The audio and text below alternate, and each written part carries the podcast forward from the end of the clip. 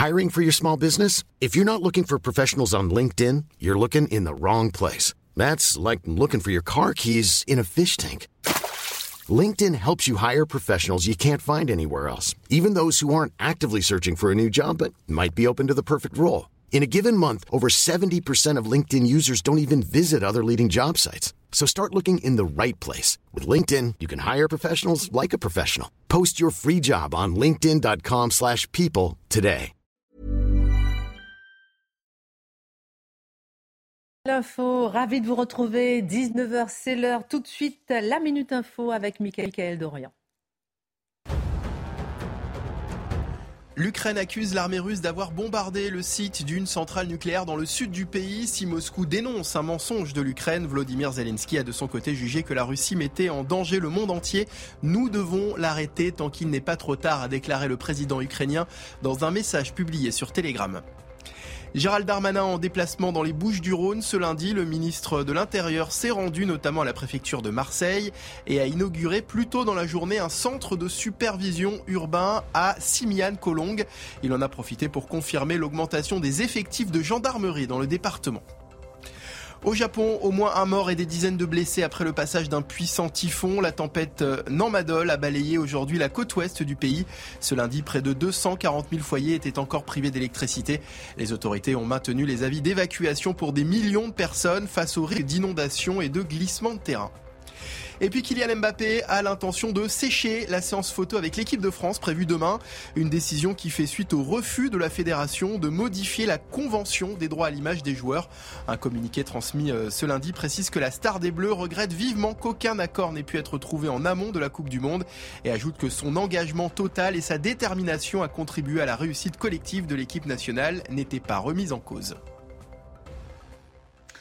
Au sommaire ce soir, moment d'histoire que ce jour de funérailles de la reine Elisabeth II, qui restera la reine de tous les records. Une audience d'ailleurs inédite.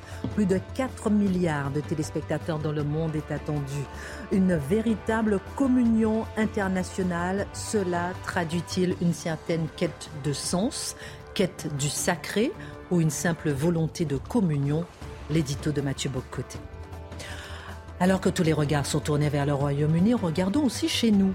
Les partenaires sociaux avaient rendez-vous ce matin au ministère du Travail pour parler des retraites.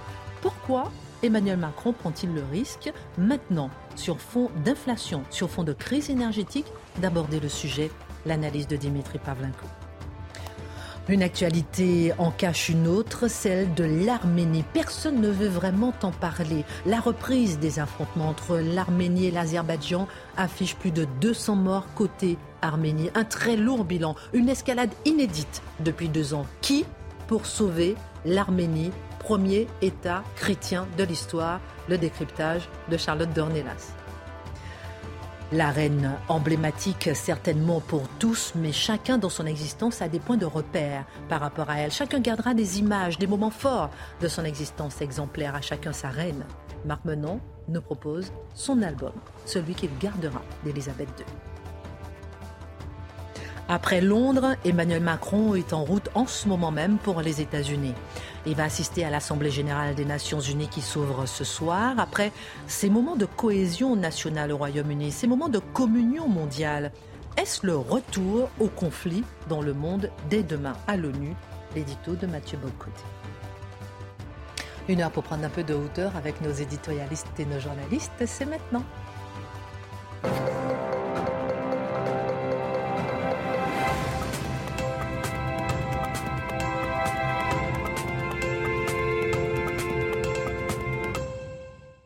Ravi de vous retrouver. J'ai l'impression que vous allez à un mariage, mon cher Mathieu. Funérailles plutôt. Oh, vous y êtes allé? Euh, bah, bah, Nous y sommes tous aujourd'hui, je crois, presque de force. Très bonne, très bonne raison. De force, il ne faut pas exagérer. il suffit d'ouvrir sa télévision quelque part, d'entendre la télévision du voisin, et on sait ce qui se passe. Nous sommes des milliards. et vous, mon cher Marc, réveillé depuis 4 heures ce matin? Oui, bah, j'ai participé aux funérailles à ma façon. Mais vous êtes en forme, vous pourrez nous en parler encore un petit peu, quand même, un peu? Quand même, il y a un minimum d'énergie. Vous pas trop fatigué Petite gymnastique le matin et, hop, vous êtes en forme pour toute la journée. Vous avez fait combien de pompes ce matin? Ah, moi, je fais 51 pompes en fin de gymnastique au bout d'une heure tous les matins. Mais pourquoi 51 Parce que 50, ça commence à tirer, et 51, je suis un homme. C'est pour la volonté. Voilà. On l'appelle Marc le vigoureux. Ma Charlotte. Bah, moi, comme je suis une femme, je ne fais pas de pompe le matin. C'est un tort, c'est un tort. Et Dimitri, euh, comment vous avez passé votre week-end? Merveilleux? Vous, êtes, vous, êtes, vous êtes arrivé déjà sans stabilo J'ai ce soir mes placards, euh, fait mon ménage, euh, tout bien. Et j'arbore la couleur du deuil ce soir. Bien. C'est vrai, je me suis mis en noir. euh, Tous en Pour la reine. communion pour la reine. Alors, depuis dix jours, justement, nous vivons au rythme du Royaume-Uni, de ses symboles, de son deuil. Et aujourd'hui, plus que jamais, les funérailles de la reine, c'est l'apothéose. L'intérêt planétaire ne se dément pas. Les audiences atteignent des sommets euh, qui, pour longtemps, seront inégalés. Mathieu, derrière l'audience, on peut se poser beaucoup de questions. Comment expliquer cette passion? Je pense qu'il y a plusieurs types d'explications qui se croisent, certaines qui relèvent de la logique médiatique de notre époque et d'autres qui sont probablement, qui touchent la meilleure part de, de l'être humain. Sur le fond des choses, nous sommes témoins, je le dis avec euh, amusement, sans mépris, d'une forme de spectacle son et lumière planétaire. C'est-à-dire, c'est l'occasion, c'est une forme de puits du fou mondial où il est possible de regarder, d'une, euh, être témoin, en fait, d'un événement qui est pris en charge par le système médiatique et qui, le le remet d'actualité chaque jour. Il y a toujours quelque chose de nouveau à raconter, une émotion à ranimer, une émotion à ressusciter. Et tout ça, nous en sommes témoins et nous y participons. Et on comprend pourquoi. Parce que nous savons qu'il s'agit d'un moment d'histoire, un avant et un après. Alors, on abuse du mot historique dans nos sociétés, il n'y a, pas de doute- il a pas de doute sur ça. Mais quelquefois, nous savons qu'il y a un avant et un après, que nous sommes contemporains d'un symbole. Et ça, c'est normalement lorsque la tradition, dans ce qu'elle a de plus lourd, se réactive autour d'un événement comme ceux-là, dans les grands rituels de l'existence, une naissance, un mariage, un deuil. Et ça, je pense que nous sommes témoins de cela. Premier élément. Deuxième élément qui me semble très important est sur un autre registre, et on l'a dit beaucoup depuis dix jours, mais je crois qu'il faut le redire et explorer cette piste l'humanité contemporaine est à ce point desséchée spirituellement, elle est à ce point abandonnée, esselée spirituellement, culturellement, que lorsqu'elle aperçoit quelque chose comme la trace même résiduelle d'un sacré authentique, elle s'y tourne avec une espèce de d'appétit et d'enthousiasme. On veut se tourner vers les sources de ce sacré en disant nous voulons y toucher nous aussi. Parce que derrière... Vous permettez que je vous interrompe? Est-ce que dans le football, on a des audiences records, là aussi, il y a une quête de sacré Ben, je dirais plutôt que de quête de communion, quête d'admiration aussi, quête d'excellence, quête de verticalité. Nous sommes toujours à la recherche de demi-dieux. Alors, on peut dire que les demi-dieux, c'est dans ce cas-là, ce sont les têtes couronnées d'Europe occidentale, mais ça peut être aussi effectivement ceux qui font des exploits exceptionnels et on se dit, ben, ces gens-là sont pas comme nous et on a besoin de croire que l'excellence existe en ce monde. Donc oui, ça fait partie du, du paysage, je crois, mais dans cette dimension, pour Élisabeth II, je pense qu'il y a la dimension politique aussi. C'est-à-dire notre monde désenchanté, désarticulé, procédural, obsédé de transparence, où plus rien n'est capable de se tenir, une société, et ça on le voit, sans élégance, une société sans verticalité. Et bien, si on voit quelque part dans le monde un endroit qui répond à ce besoin, non pas dépassé, mais éternel de l'âme humaine, mais qui ne trouve plus à s'incarner dans les temps présents, on s'y jette. Et je crois que fondamentalement, c'est ce qu'on voit. J'ajoute une chose, ça qui dit sacré dit rituel. Et le propre d'un rituel, c'est d'être immémorial. Ou s'il n'est- pas immémorial, il remonte à il y a très longtemps. Un rituel ne s'improvise pas. Un rituel improvisé, c'est une gesticulation. Alors, qu'est-ce qu'on voit dans ce rituel qui remonte presque, je dirais pas à la nuit des temps, mais qui remonte aux origines de la couronne, c'est que c'est la possibilité de s'inscrire dans la continuité la plus profonde. Cette impression que nous naissons dans un monde qui nous précède et qui nous survivra, pour reprendre la formule de Finkielkraut. Et je crois qu'en la matière, c'est ce que, c'est ce que ces événements interpellent en nous, te touchent en nous, et c'est ce qui fait que l'émotion est très forte aujourd'hui. Mais je le disais il y a quelques instants, la logique planétaire, la logique du système médiatique est telle, d'ici quelques jours, on ne s'en souviendra plus. Et où se trouve cette quête de merveilleux, cette quête de sacré, cette quête de rituel lorsque l'actualité ne la convoque pas? Oui, la reine ne meurt pas tous les jours. C'est euh, heureusement et tristement. Mais euh, elle ne meurt pas tous les jours. Et ce fait, des grands événements comme ceux-là, on n'en voit- pas tout le temps. Et, et pourtant, ce besoin de sacré, il est toujours présent. Alors, où le trouve-t-on dans la culture contemporaine lorsque l'actualité ne l'engendre pas? Vous l'avez évoqué avec raison, par exemple, les grandes compétitions sportives planétaires. C'est la possibilité pour chacun, pendant un instant, parce qu'en plus, on veut rarement regarder, par exemple, un match de, foot, on veut rarement le regarder trois heures plus tard quand on a déjà les résultats. On va être témoin de l'événement en direct et ça nous permet de sortir pour un instant de notre ordinateur, de notre téléphone, euh, de nos pensées, de je ne sais quel texto, et ça nous permet à ce moment-là, tous ensemble, de communier dans une forme d'extase, parce qu'on ne sait pas ce qui va se passer. Les soirées électorales font ça quelquefois aussi, pas toujours. Mais mais mais il y a aussi, et je pense qu'on doit se tourner vers la culture contemporaine, dans une partie de la culture contemporaine qui s'appelle la fantasy. La fantasy, c'est-à-dire les films comme Le Seigneur des Anneaux, 1, 2 et 3. Je ne parle pas des remakes contemporains version woke, ça je les laisse de côté, euh, donc on parle un peu ces jours-ci. Mais les vrais Seigneur des Anneaux, pourquoi? Reprenons par exemple les fameux trois films qui nous ont tous marqués d'une manière ou de l'autre, ceux de Peter Jackson. On y trouve l'idée d'une compagnie sacrée de tous les représentants de l'espèce d'une manière ou de l'autre qui s'unissent pour une quête plus grande qui les dépasse. Le plus petit et le plus grand, le plus laid et le plus beau s'unissent autour d'une quête qui les dépasse, qui les transcende on y trouve des hommes de tous les peuples, de toutes les contrées, pour s'unir, pour décider de faire face, faire barrière, faire barrage aux forces de l'enfer qui peuvent déferler sur nous. On y trouve l'idée de l'honneur et du serment dans la société contemporaine qui est celle du petit négoce, qui est celle de la parole non tenue. Le serment fascine. Qui ose parler le langage du serment touche une part d'entre nous. C'est probablement le, garçon de 7 ans qui se disait qu'il serait un jour chevalier et qui promettait de protéger sa princesse. Un jour, on vieillit, mais cette part existe encore en l'homme contemporain. Et la fantasy, comme on dit, les films à grand déploiement qui se... Fantasy, je le présume, c'est l'espèce de jour de Moyen-Âge mystique. Hein. C'est-à-dire qu'il y a des, chevaliers, des dragons, et de la magie, et puis des épées. Et tout ça mis ensemble, ça fait normalement un univers dans lequel on se projette. L'idée du roi, le, troisième tome euh, de la série Jackson, le retour du roi le roi qui nous réunira. Les hommes sont désunis, les hommes sont fracturés, les hommes sont brisés. Mais un jour reviendra celui qui nous réunira par le haut, l'attente d'une souveraineté rédemptrice. On y trouve aussi l'idée de mage, de rite et tout ça. Qu'est-ce qui est intéressant dans cette fantaisie dont on parle beaucoup et qui capte, ça fait des succès planétaires hein, quand on voit un film comme ça, c'est que c'est la possibilité pour l'homme moderne de se projeter dans un univers parallèle qui n'est pas un univers utopique. Hein. Nous ne sommes pas des anges. C'est normalement des univers très cruels et ainsi de suite mais on se projette dans un monde qui sollicite des vertus qui sont différentes des vertus sollicitées par la modernité.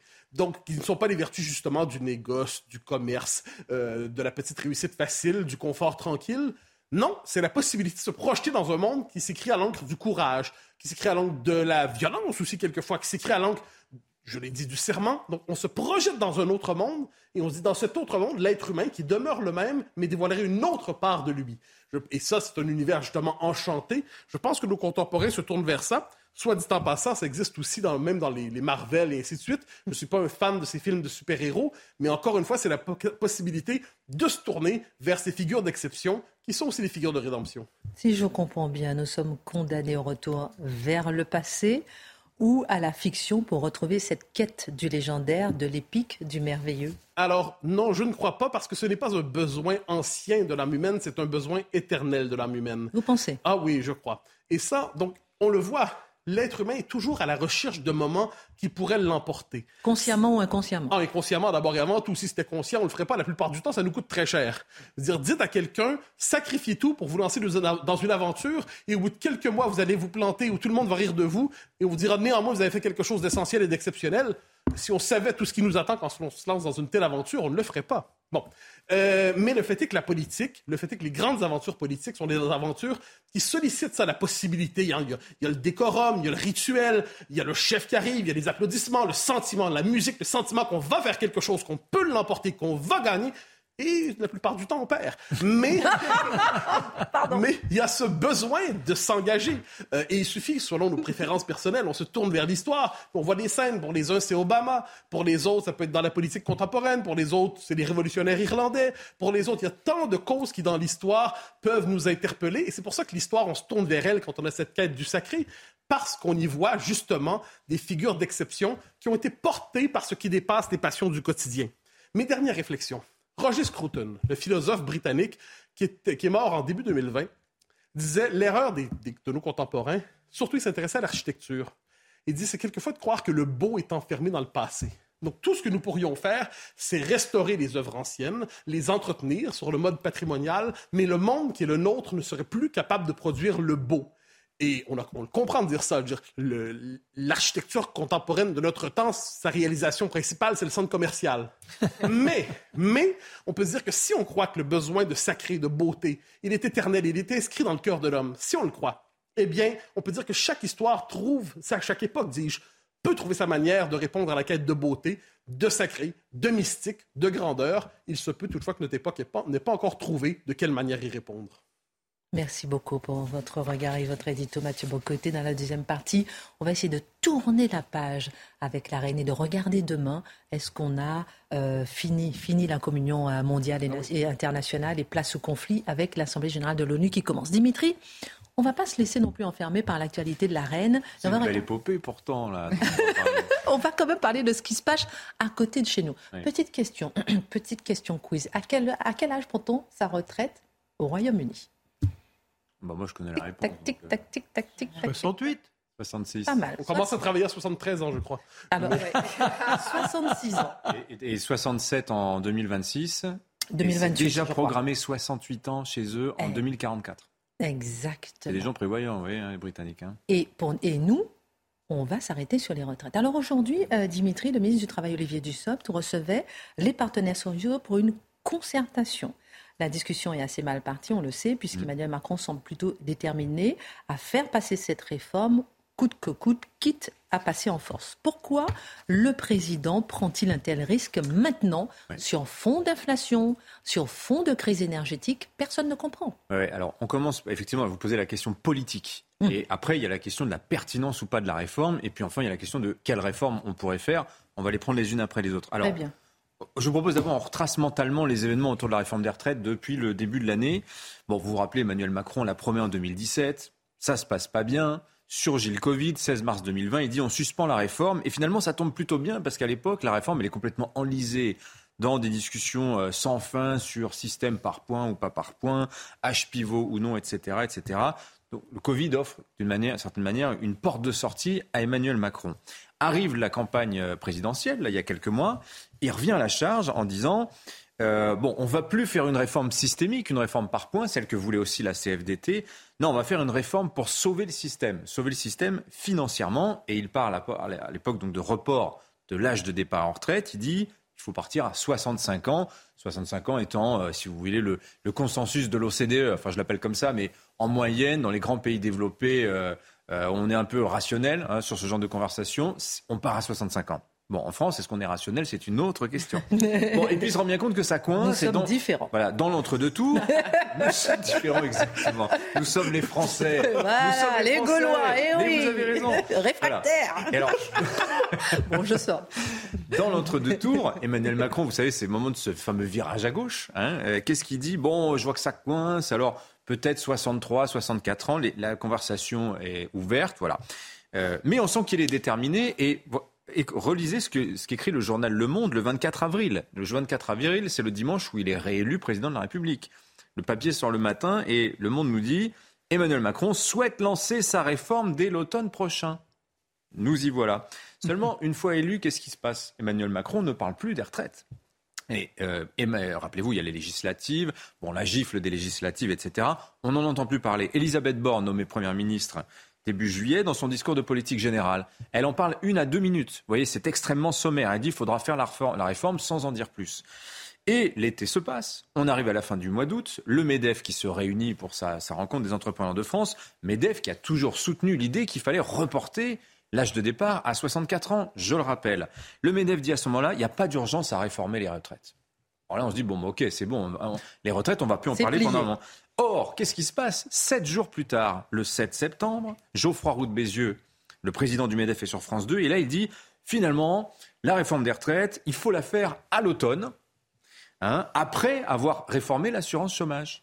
Voilà. Et lundi dernier, 12 septembre, dernier acte, si vous voulez, hein, dans le temps, Emmanuel Macron réunit la presse présidentielle à l'Élysée. Et là, il est très clair, il explique que la réforme, là je le cite, hein, que la réforme ne fait plaisir à personne, que c'est un moment douloureux à passer, mais ne pas faire cette réforme, ce n'est pas juste. Voilà les mots qu'emploie le président de la République. Donc tâtonnement, interrogation, qu'est-ce qui s'est passé concrètement? Alors plusieurs choses. Je pense qu'il y a eu une phase de préparation mentale euh, de la part du président de la République à l'égard des Français. Si vous voulez, quand il parle de la fin de l'abondance, de la grande bascule, il dit ça à la veille de la rentrée. Au moment où il en parle, euh, il en parle à propos de la crise énergétique, en nous disant qu'il va falloir faire des économies d'énergie, tout ça. Mais rétrospectivement, on s'aperçoit que cette histoire de fin de l'abondance, c'est quand même pratique. Ça permet de préparer les esprits à toutes sortes de moments douloureux. Et pourquoi pas la réforme des retraites Ensuite, autre élément, c'est le rapport de force politique depuis les législatives, à savoir qu'à l'Assemblée nationale, il y a très peu de chances que la réforme passe de, manière classique. Hein. Euh, même au sein de la majorité présidentielle, c'est pas du tout certain que tous votent pour une réforme des retraites. Regardez François Bayrou. Qu'est-ce qu'il dit hier au grand rendez-vous sur CNews Europe Il dit euh, euh, je suis contre un passage en force. Et Laurent Berger de la CFDT dit exactement la même chose. Donc tactiquement, si vous regardez les choses froidement, quel avantage Emmanuel Macron a-t-il à attendre? Aucun. Ça se passera mal dans tous les cas de figure. Donc en avant Guingamp. Voilà. Mais tout ça n'est pas très CNR, Conseil national de la refondation. Alors voilà, On vous se avez pose des questions. Mais oui, vous avez complètement raison. Lui qui plaidait pour la nouvelle méthode, il faut dialoguer, toutes les forces de la société doivent concerter ensemble dans le respect des opinions des uns et des autres. Et là, d'un coup, on comprend qu'en fait, non, discuter, c'est un piège, en fait. Ça, ça sert à rien. Un, un- un jour, il y a quelqu'un qui va bien me dire à quoi sert le Parlement. Euh, faire une Oui. petite chronique dessus. Ah, bah, si vous Le voulez, nouveau on fera ça, Parlement. mais pas de problème. Mais euh, très concrètement, Parlement. Le nouveau Parlement. si on reprend le fil de la conversation, et quelque part, Emmanuel Macron s'est fait avoir lors de la première euh, négociation sur les réformes des retraites. On lui a dit, il faut mettre tout le monde autour de la table, il faut discuter. Qu'est-ce qui s'est passé? Rien. Vous voulez quoi? Vous voulez une nouvelle convention citoyenne sur les retraites, là? C'est le projet?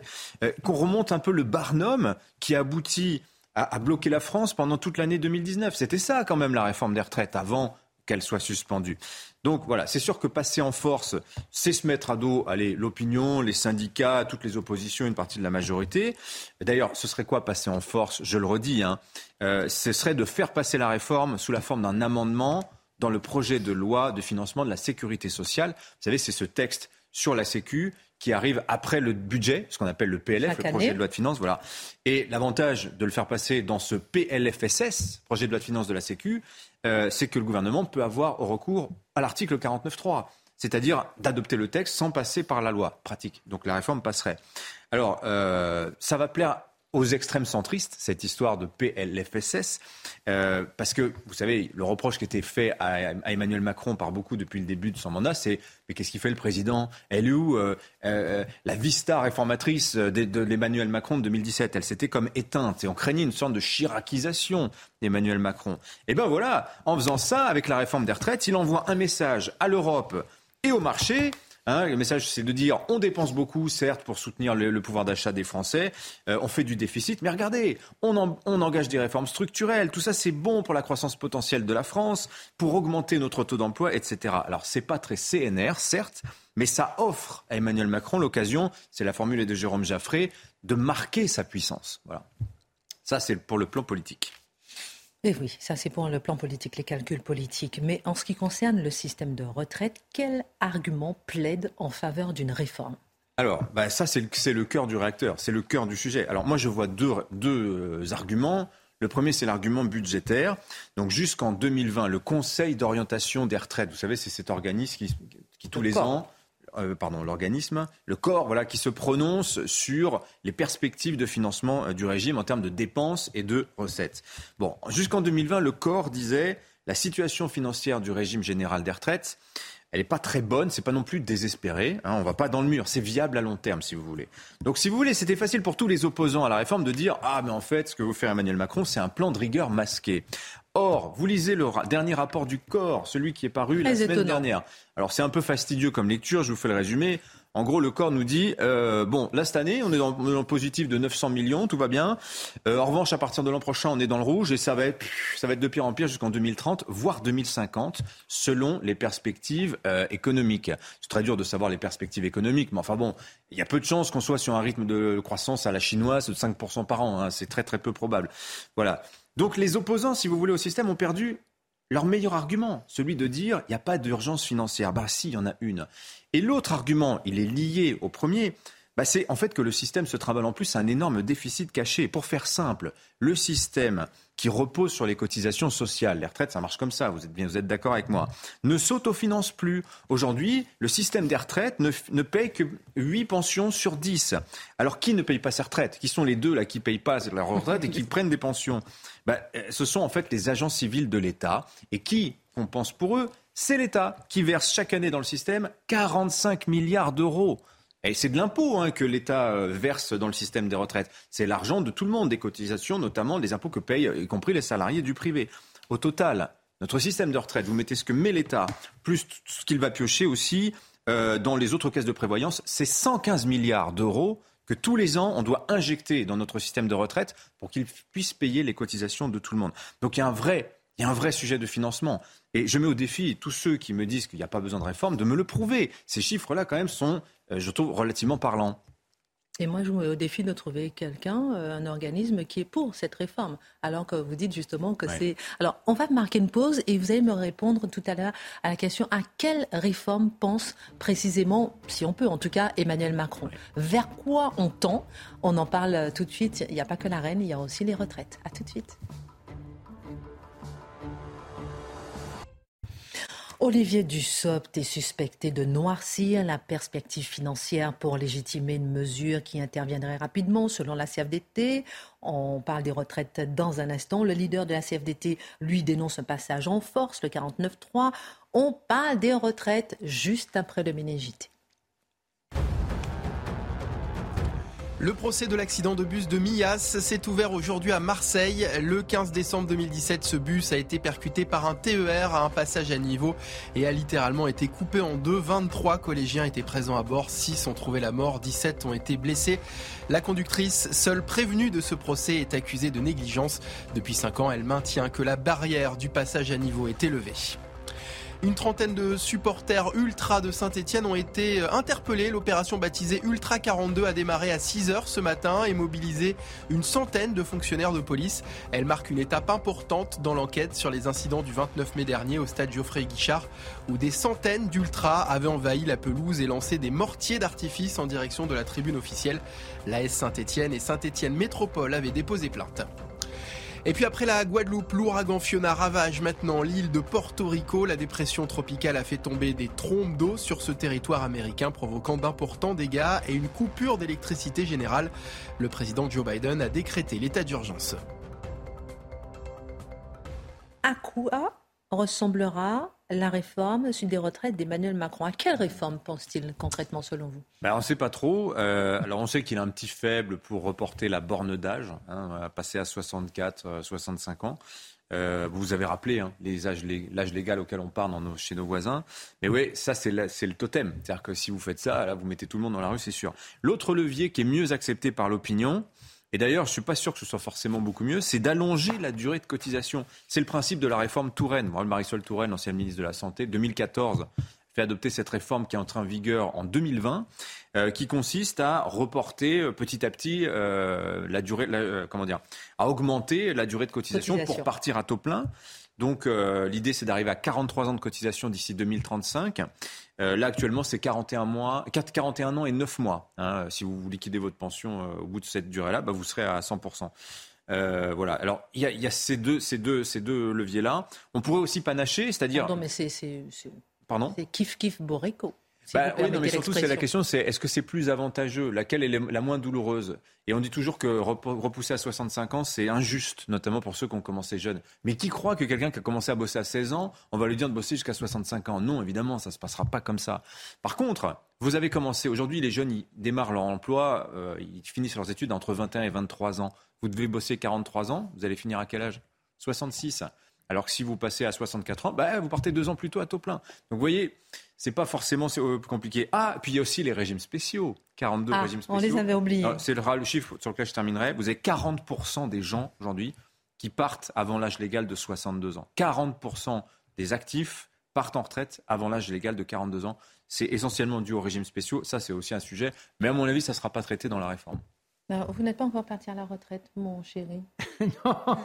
non, mais moi, je vais, je vais. Vous avez envie de réagir par Oui, oui, parce que bon, tout ça c'est beau. Euh, on a l'impression que d'abord l'homme se réduit à une, calculette. Mais aujourd'hui, combien de gens sont mises à la porte dès l'âge de 50 ans, ça arrange tout le monde. Alors on vous dit, il faut travailler jusqu'à 65 ans. Là, je répète ce qui est baraté ici et là. Mais quand même, il faudrait peut-être arrêter de licencier les gens parce qu'ils coûtent trop cher à partir de 50 ans. Vous avez raison, le taux d'emploi décroît fortement passé 55 ans. Et surtout, les employeurs se sont servis beaucoup de l'assurance chômage pour faire partir les gens qui étaient trop chers pendant des années. Sauf que là maintenant, ils ont un problème. Hein, le taux d'emploi, on n'a jamais autant travaillé en France. On n'a jamais été aussi nombreux à travailler. On est 8 points en dessous des Allemands, mais bon, on n'a jamais autant travaillé.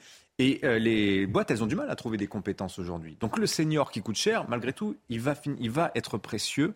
Et ça, c'est un peu le nouveau monde par rapport à ce que l'on connaissait jusque-là. Vous avez raison, Marc, c'est vrai. On mettait les gens au placard à 55 ans. Oui, Olivier Dussopt, le ministre du Travail, a dit qu'il y travaille, justement. Mais c'est vrai qu'on est quand même le pays dans lequel on rentre le plus tard, dit sur le marché de l'emploi, et on parle le plus tôt. Et on se forme insuffisamment. On se forme insuffisamment. Passé 50 ans, les gens ne suivent plus de formation, et ça, c'est un tort. Merci euh, beaucoup, Dimitri. Il y a l'actualité au Royaume-Uni, il y a les retraites, et puis il y a euh, celle qu'on ne veut pas voir peut-être en Arménie, la grande oubliée de l'actualité, Charlotte. La semaine dernière, le pays était à nouveau attaqué par l'Azerbaïdjan. Là-bas, les gens meurent en silence, 200 personnes en quelques jours. Et pourtant, une nouvelle agression qui dure depuis euh, justement une semaine. Qu'est-ce qui se passe concrètement et pourquoi on n'en parle pas? En fait, c'est la même histoire qui se répète. Alors, vous allez voir que quand on travaille sur le sujet, comment dire, les ressemblances avec le conflit ukrainien sont absolument stupéfiantes et la différence de traitement l'est d'autant plus. Euh, on va dire. Mais l'histoire se répète en gros sur la partie euh, du Haut-Karabakh en Arménie qui est disputée avec l'Azerbaïdjan. Pourquoi est-ce que ça se répète? Parce que 1920, alors c'est les armées islamiques du Caucase à l'époque, déjà sous la férule du voisin euh, turco avec ce qu'il reste d'ottomans, cinq ans après le génocide arménien, déjà il y a une, une tentative d'entrée. Ensuite, surtout dans les années 90. Dans les années 90, alors là, l'Azerbaïdjan lance ses troupes en Arménie également pour reprendre cette partie de l'Arménie qui est disputée. Pourquoi? Parce que les euh, Arméniens qui habitent cette partie-là ont voulu leur indépendance, que leur avait supprimé en l'occurrence Staline à l'époque, et l'Azerbaïdjan a toujours dit c'est chez nous, ça fait partie de l'Empire, et donc vous n'avez pas à être arménien euh, dans cette zone-là. Il y a eu quand même eu 30 000 morts à l'époque, dans les années 90, quand déjà euh, l'Azerbaïdjan voulait reprendre ce territoire. Septembre 2020, on s'en souvient, on en avait parlé un petit peu plus qu'aujourd'hui exactement la même chose. Ilham Aliyev, alors c'est la même famille en Azerbaïdjan qu'elle a depuis 50 ans. Là, aujourd'hui, on a le fils, on avait le père euh, précédemment. Lui avait retenté de conquérir les mêmes terres arméniennes et le cessez-le-feu, après un mois et demi de conflit, le cessez-le-feu avait eu lieu et il y avait eu deux, euh, on va dire, deux conditions à ce cessez-le-feu. D'abord, la restitution des trois quarts de ce territoire à l'Azerbaïdjan, ou la restitution ou la prise, chacun mettra le mot qu'il veut. Donc, ils avaient quand même euh, gagné euh, leur coup en grande partie. Et l'autre condition, c'était la restauration de liaisons économiques entre une petite zone qui est située entre l'armée. Je vais faire simple, hein, parce que si je commence à sortir les mots, déjà, je vais les, je vais les massacrer et en plus, personne ne verra. Mais une petite zone qui est située entre l'Arménie et la Turquie, et en gros, faire un corridor pour que l'Azerbaïdjan rejoigne cette zone-là. Alors, ça a deux avantages. Euh, D'abord, euh, ça, ça, participe ou ça, ça, comment dire, ça, ça fait plaisir à l'ami Erdogan euh, de l'Azerbaïdjan, qui est évidemment à la fois le tuteur et l'ami. Erdogan, qui a qualifié, en parlant de l'Azerbaïdjan et l'Arménie, lui, il a dit ce sont deux États, mais une nation. Quand assez clair sur la volonté euh, euh, future euh, de la région, on va dire. Et parce que le rêve aussi.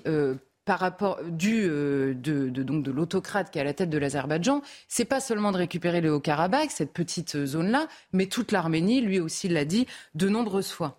Alors pourquoi est-ce qu'il le refait aujourd'hui, puisque ce cessez-le-feu euh, n'a pas, euh, n'a pas, enfin, était toujours en cours depuis 2020 D'abord parce que ce corridor, il devait être les forces de paix qui devaient garder ce corridor, c'était les Russes.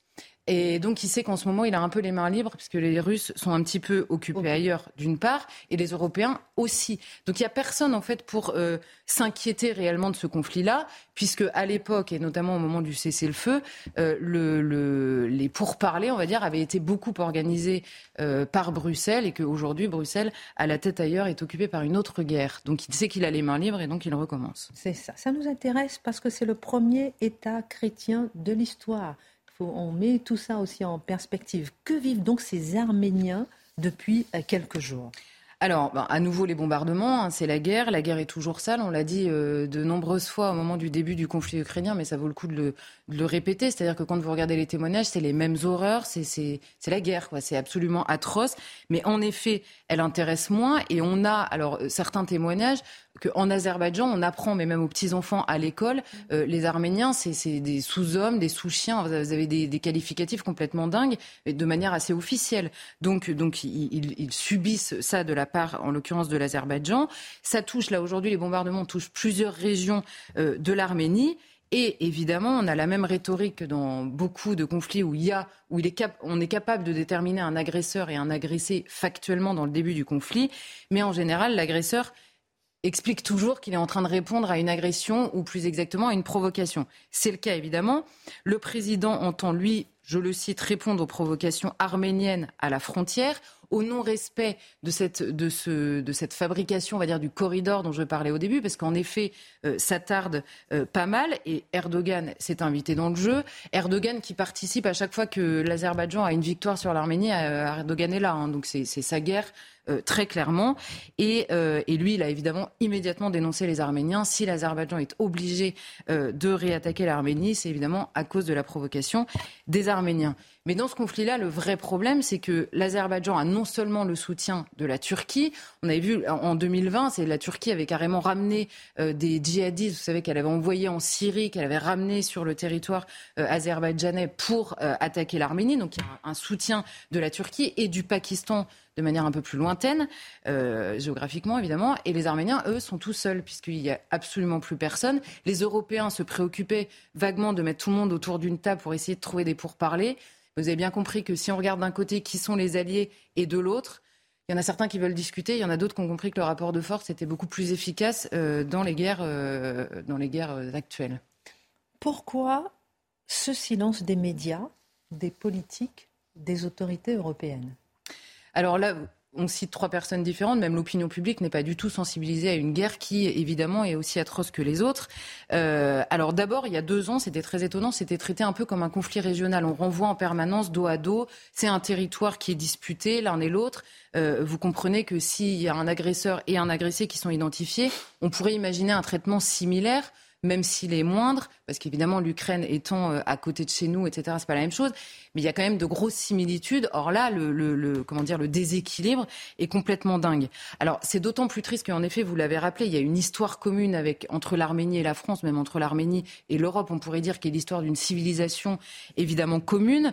Alors Emmanuel Macron s'est redit l'ami euh, euh, de l'Arménie, mais bon, des amis en ce moment, c'est bien, mais ça ne suffit pas dans la mesure où le cessez-le-feu n'est pas respecté la seule chose sur laquelle on pouvait agir. Donc il n'y a pas du tout le même investissement on comprend en creux ou en, oui, en noir et blanc, on va dire, on comprend que les médias sont quand même passionnés par les horreurs de la guerre, parfois avec un engouement euh, très moutonnier, parce que, je, en l'occurrence, il y a certaines guerres où tout le monde va faire sa déclaration de bonne conscience tous les matins pour expliquer à quel point c'est horrible et que ça nous empêche de dormir, de voir des gens mourir, et dans un autre cas, tout le monde s'en fiche, les gens meurent dans les mêmes souffrances, de manière aussi atroce et surtout de manière aussi injuste. Et ensuite, les autorités européennes et peut-être d'ailleurs les hommes politiques parfois. Alors le reste de l'Europe s'est dit préoccupé, un mot qui, bon, voilà, très bien, une fois que c'est dit, euh, que ça ne change pas grand-chose. Mais le plus cynique sans doute, c'est que Ursula von der Leyen est restée très silencieuse et pour cause. Elle était très récemment en Azerbaïdjan. Vous savez que c'est là-bas qu'elle a signé en juillet dernier, donc la présidente de la Commission européenne, hein, un accord qui prévoit le doublement des importations euh, de gaz azerbaïdjanais dans l'Union européenne pour compenser euh, la perte de gaz russe. Donc on, s'est privé du gaz russe pour des questions euh, d'humanisme revendiquées et on prend celui de l'Azerbaïdjan qui est en train de faire la même chose aux Arméniens. Moralité La tartufferie, quoi. Merci euh, beaucoup, ma chère Charlotte. Marc Menant, avec vous, on va revenir un peu sur cette journée, ce moment historique qui est euh, qui ont été donc les funérailles de la reine. On disait avec Mathieu tout à l'heure, euh, plus de 4 milliards de téléspectateurs euh, dans le monde qui ont certainement vécu cette journée. Vous avez été à l'antenne de CNews pendant des jours et des jours, aujourd'hui, dernier jour, depuis 4 heures du matin. Quel album vous allez garder de la reine? S'il faut quelques images, Et on a échangé tous les deux au bureau aujourd'hui. On n'a pas du tout les mêmes images. C'est intéressant. Donc chacun d'entre vous, certainement, vous avez des images de la reine. Et quelles images, vous, allez garder de la reine? Alors, je dirais plusieurs vies pratiquement. La première, c'est celle de l'insouciance d'une enfant qui naît dans une famille royale, mais qui, théoriquement, n'a aucun espoir de monter un jour sur le trône. Elle n'y pense même pas. C'est son oncle qui a le destin de succession à son grand-père. Et on fait très attention à elle, ce grand-père, Georges V. Il la bichonne, il la regarde avec des mirettes extatiques. C'est l'amour qui lui est accordé et son père, sa mère, lui accorde cette affection en complément, je dirais, de ce grand-père bienveillant. Notons au passage un premier signe céleste, c'est que l'une des dames de la cour de sa maman fait venir une eau du Jourdain pour le jour du baptême. Et c'est donc avec une eau venant de la terre du Christ qu'elle rencontre officiellement le Tout-Puissant le jour de son baptême, un mois après sa naissance. Bon, pour autant, allez, la vie, elle est là. Il y a la petite sœur qui naît, Margaret. On s'entiche des chevaux. Dès 4 ans, elle a son poney. Après, il y a les chiens. À 7 ans, c'est un monde en dehors de l'existence du commun. La petite sœur, les agitations de gouvernantes, l'éducation se résumera rapidement au français, à l'histoire, la religion. Ah, c'est intéressant ce qu'on essaie de déployer pour qu'elle ait véritablement la conscience de la spiritualité et de cette connexion avec le divin. Et puis, à 10 ans, la grande rupture, que se passe-t-il? Eh bien, l'oncle Édouard VIII préfère l'amour d'une dame peu fréquentable, divorcée deux fois, oh là là, ce n'est pas possible, et donc il renonce au trône, et voilà son père qui est propulsé, lui, sur, sous la couronne. Et donc elle devient l'héritière. Bouleversement invraisemblable. Elle n'a pas du tout été préparée pour ce rôle, sauf quand même cette notion de spiritualité. C'est-à-dire qu'elle comprend qu'elle a un destin, qu'elle ne s'appartient pas en tant que telle, et elle s'investit. Et ce qui est étonnant, c'est que vraiment, l'histoire vient en écho. Elle a 10 ans, donc soudain, elle est héritière. À 13 ans, ah bah là, c'est une histoire d'amour très humaine elle aperçoit le prince Philippe. À l'époque, c'est pas prince d'Angleterre, pas prince d'Édimbourg, mais prince de Grèce et du Danemark. Il est là à cette école, je vous ai déjà raconté l'histoire, c'est le coup de foudre, elle est emportée, elle dit ce sera lui ou personne. Et un an après, que se passe-t-il à 14 ans? Eh bien là, c'est la guerre.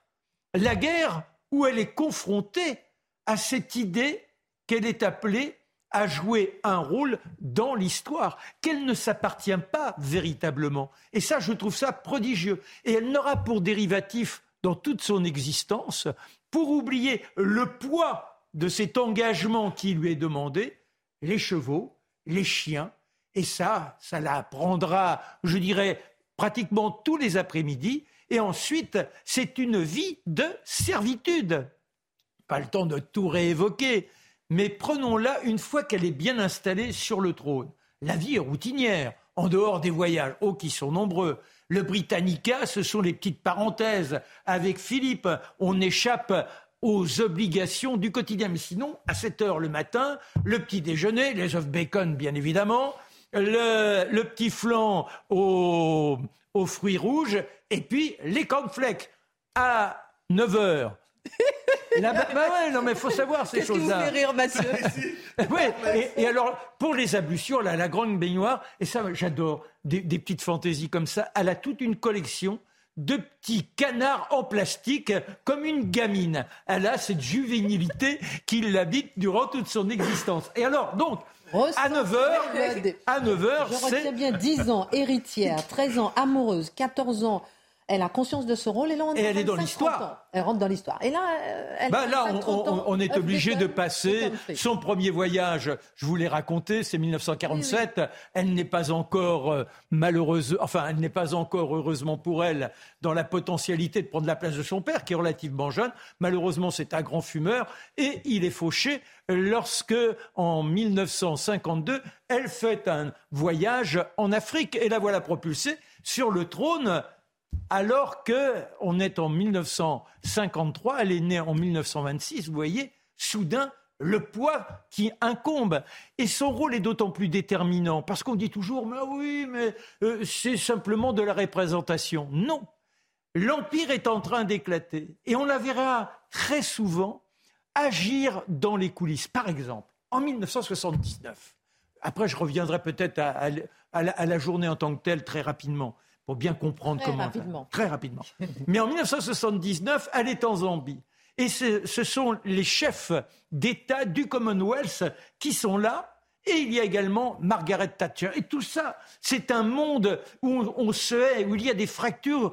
Et elle, elle dit aux uns et aux autres, mais je vous ai connu, ça fait longtemps que je suis là, je connais vos défauts. Et alors vous ne voulez pas discuter, vous croyez que c'est comme ça que l'on peut faire en sorte que le monde se porte mieux? Réfléchissez, discutez entre vous. Et elle rappelle, Margaret Thatcher aussi a cette capacité à l'écoute et elle résout ainsi bien ce qui aurait pu être un éclatement du Commonwealth à ce moment-là. Je, reviens. je demanderai dans un instant à chacun, puisque remettre Dimitri quand même au centre du débat, qu'il puisse lâcher son téléphone portable. je taquine. Non, mais je vous demanderai tout à l'heure quelle image à chacun sa reine, quelle vous, chacun une image que vous retenez de la reine? C'est pour réfléchir. Un dernier mot. Alors bon, le, le matin, il y a ces occupations de, de, de la Red Box, c'est-à-dire connaître tout ce qui se passe dans le royaume. Une fois le mardi, c'est à 18h le rendez-vous avec le Premier ministre. Et alors, il y a la sacro-sainte opération à 17h tous les jours.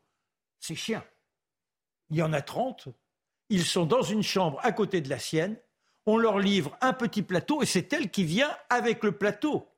Et chacun se retrouve avec la reine qui le bichonne.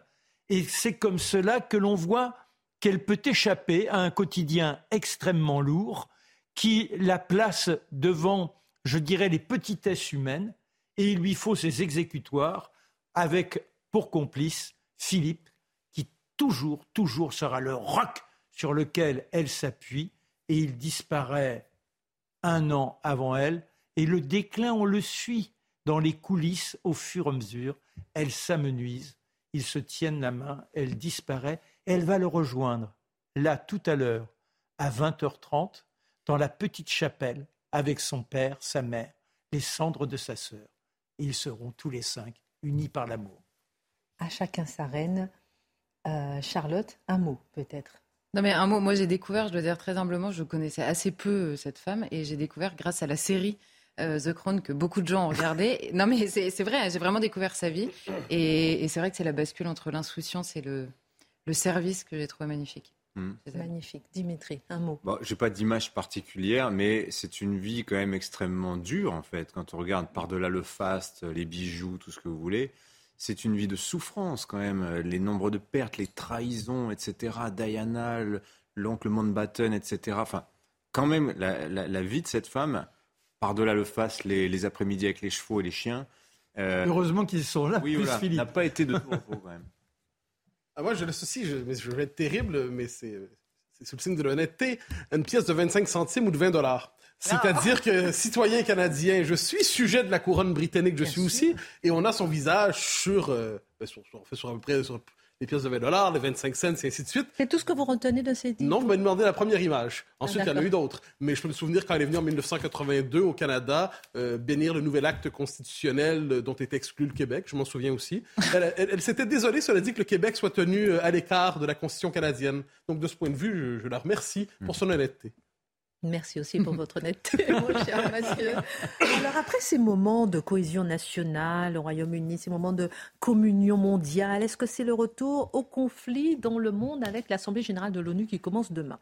Donc elle s'ouvre d'ailleurs dès ce soir, d'ailleurs jusqu'au 24 septembre. Le moins que l'on puisse dire, c'est qu'elle s'est euh, inscrite à l'ombre du conflit, celui entre la Russie et l'Ukraine, certes, mais on ne va pas oublier quand même les tensions autour de l'Arménie, on l'avait avec vous, de Taïwan et bien d'autres régions du globe. Autrement dit, c'est à l'encre du conflit que s'écrira euh, cette euh, page. Après la page de la cohésion, la page du conflit.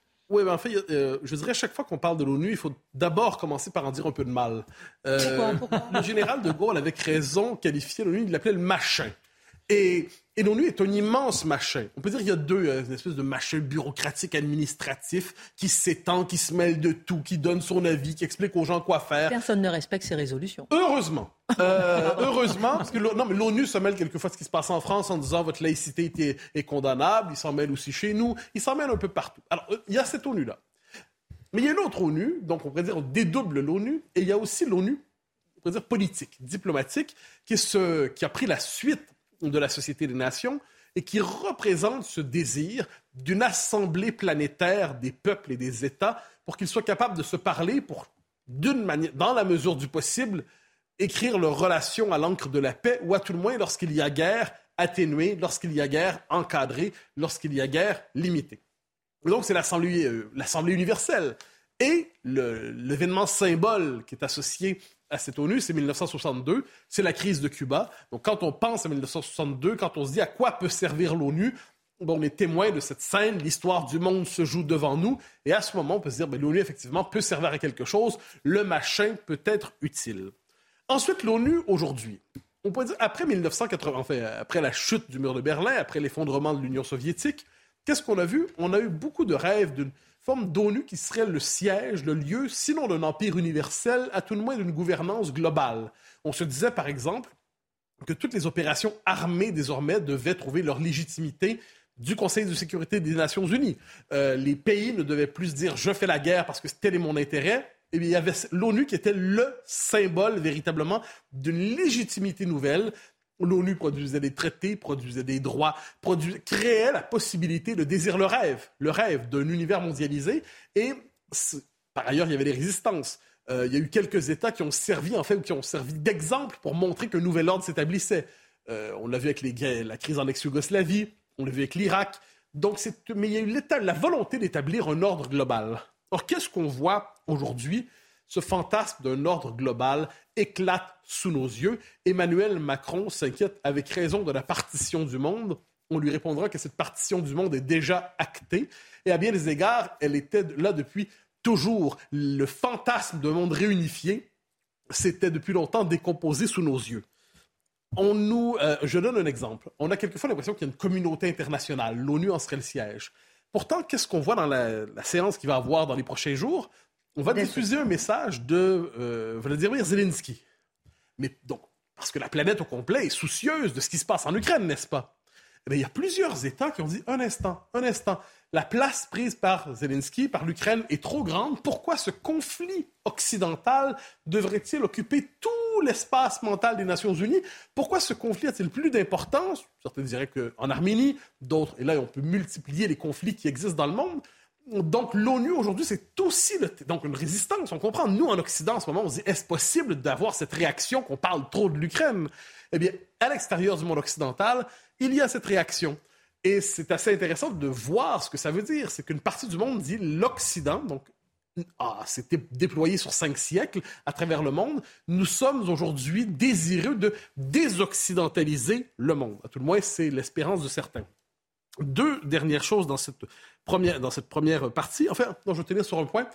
La question aussi de la gouvernance de l'ONU. On va en parler un peu. Alors, l'ONU, on le sait globalement, si on fait très simplement, il y a l'Assemblée générale, il y a le Conseil de sécurité. Et globalement, il y a le Conseil de sécurité qui est plus important que l'Assemblée générale. Et les, les Américains, normalement, s'opposaient à ce qu'on réforme le Conseil de sécurité. Ils préféraient que ce soit quelques alliances. Ils voulaient intégrer quelques nouveaux membres quelquefois, mais globalement, ils disaient les vraies puissances doivent tenir l'ONU, puis ensuite, on verra. Mais puisque la Russie est sur le Conseil général des Nations Unies et qu'elle a aujourd'hui la politique que l'on connaît, les Américains se montrent aujourd'hui favorables un peu à une réforme de l'ONU, c'est à quoi ils n'étaient pas favorables auparavant, ils veulent se tourner vers l'Assemblée générale. Pourquoi? Pour isoler le partenaire belliqueux qu'est la Russie. Comme quoi, l'ONU est le théâtre aujourd'hui de plusieurs conflits, mais de plusieurs représentations du monde conflictuel. Alors, qu'est-ce que vous entendez par désoccidentalisation du monde? Eh bien, Depuis on pourrait dire depuis 1492, le destin du monde s'est pensé à la lumière de l'expérience occidentale. Depuis l'expansion européenne, Christophe Colomb, l'Europe s'est déployée. L'Europe s'est déployée, on peut dire, dans un premier temps. Ensuite, il y a le déploiement des empires coloniaux. Ensuite, il y a la décolonisation. Premier choc sur la civilisation européenne. Ensuite, post-guerre froide. Post-guerre froide, on se dit le monde entier va vivre à l'heure de l'Europe. Qu'est-ce que c'était la mondialisation dans l'esprit de plusieurs? C'était le monde entier allait vivre comme l'Europe et l'Amérique du Nord, le Canada et les États-Unis. C'était cette espérance. Ce qu'on voit aujourd'hui, c'est que ce n'est plus du tout le cas. Ce qui émerge, en fait, c'est que plusieurs puissances se constituent de, vieux pays qui étaient longtemps oubliés et qui disent aujourd'hui, mais nous comptons et on ne veut pas simplement, nous, Chinois, euh, nous euh, au Brésil, nous en Inde, nous intégrer dans le système international façonné par l'Occident, l'Amérique du Nord et l'Europe. On veut définir notre propre vision du système international, qui met davantage l'accent sur la souveraineté des États, qui résiste justement aux normes universelles. Et on le voit notamment avec une, une organisation dont on parle de plus en plus ces jours-ci, c'est, je cite, l'Organisation de coopération de Shanghai. Alors, on n'était pas très familier avec ça. Et là, on apprend, on lit un peu, ça existe depuis 2001. Qu'est-ce que c'est globalement? C'est le lieu où des puissances comme la Russie, euh, la, très intéressant et très important, mine de rien. Ah ben oui. Qu'est-ce qui se joue à travers ça? Ils se sont rassemblés quelques jours avant à Samarkand, dans ville, ville historique, c'est l'habitude, dans l'Ouzbékistan. Ils se sont rassemblés pourquoi? Pour dire nous voulons notre propre vision eh de l'ordre international. Eh et ça, ça veut dire quelque chose de, de neuf, c'est-à-dire on veut plus simplement nous intégrer en jouant nos propres intérêts dans l'ordre qui vient, on veut créer notre propre ordre international parce qu'on n'accepte plus de vivre sous la chape des États-Unis. À tout le moins, tel est leur discours. Très intéressant à observer parce qu'il faut savoir ce que devient la France dans tout ça. Alors, je vais vous demander tout à l'heure, après la Minute Info, quelle est la place de la France dans cet ordre. Mais c'est intéressant de voir tous ces pays qui se rassemblent et qui veulent émerger effectivement de force ou de gré entre les États-Unis effectivement et la Russie et beaucoup de pays, l'Afrique, beaucoup de pays, euh, effectivement, sont réunis. La Minute Info avec Olivier de Kéranfleck. L'actualité en France marquée par ce dialogue de sourds entre le gouvernement et les syndicats alors que le chef de l'État veut accélérer son projet de réforme des retraites. Les leaders syndicaux ont été reçus aujourd'hui par le ministre du Travail, Olivier Dussopt, leur a présenté son cap. Mais pour les syndicats, le gouvernement noircit le tableau pour faire passer la réforme rapidement. Gérald Darmanin confirme le déploiement à venir de nouvelles brigades de gendarmerie dans les Bouches du Rhône. Une prise de parole lors d'un déplacement aujourd'hui à la préfecture de Marseille. Plus tôt dans la journée, le ministre de l'Intérieur a inauguré un centre de supervision urbain dans la commune de Simiane-Colongue. Gérald Darmanin qui se rendra dans dix jours dans le Cher, là encore, pour échanger sur la mise en place de nouvelles unités de gendarmerie. Et puis Teddy Riner renonce au championnat de 2022. Le judoka français, dix fois champion du monde, forfait après s'être blessé à la cheville fin août. Il a passé des examens médicaux aujourd'hui. Au vu du résultat, il a déclaré ne prendre aucun risque à deux ans des JO de Paris.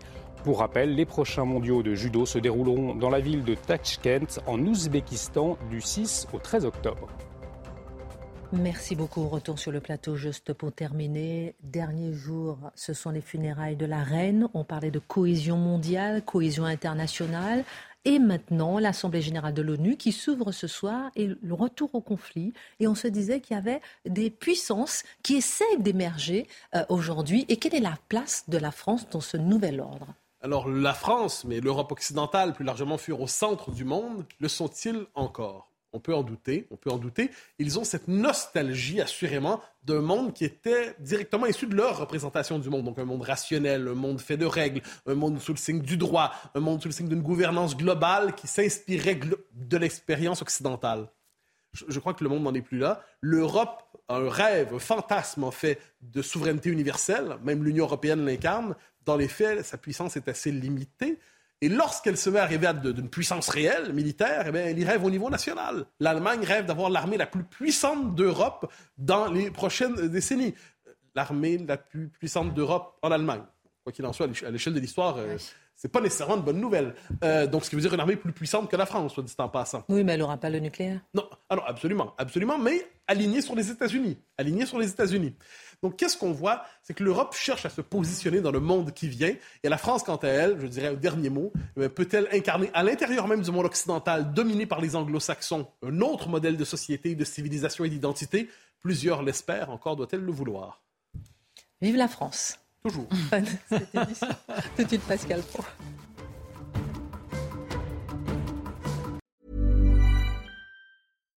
When you make decisions for your company, you look for the no-brainers. And if you have a lot of mailing to do, stamps.com is the ultimate no-brainer. It streamlines your processes to make your business more efficient, which makes you less busy. Mail checks, invoices, legal documents, and everything you need to keep your business running with Stamps.com.